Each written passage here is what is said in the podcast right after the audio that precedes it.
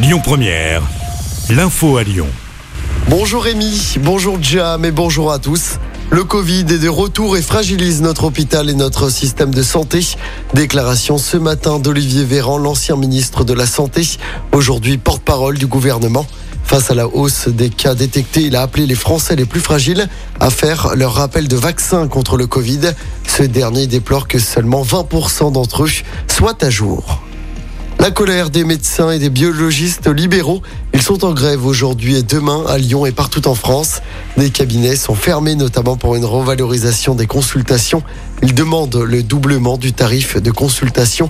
À Lyon, un rassemblement est prévu tout à l'heure. Ce sera de 14h à 16h devant la CPM du Rhône à La Pardieu.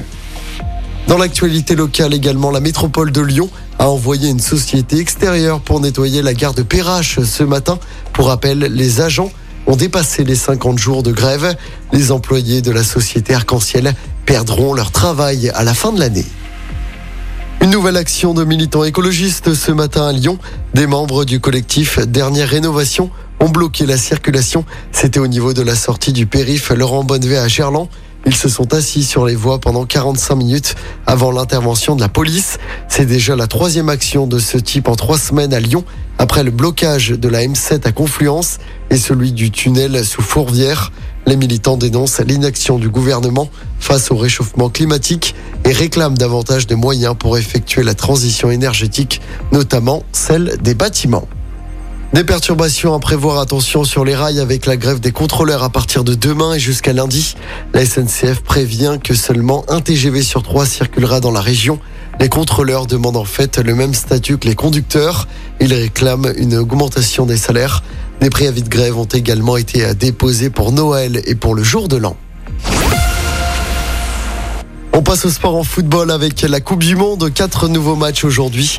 On suivra Canada-Maroc et Croatie-Belgique à 16h. À 20h, Costa Rica-Allemagne et Espagne-Japon.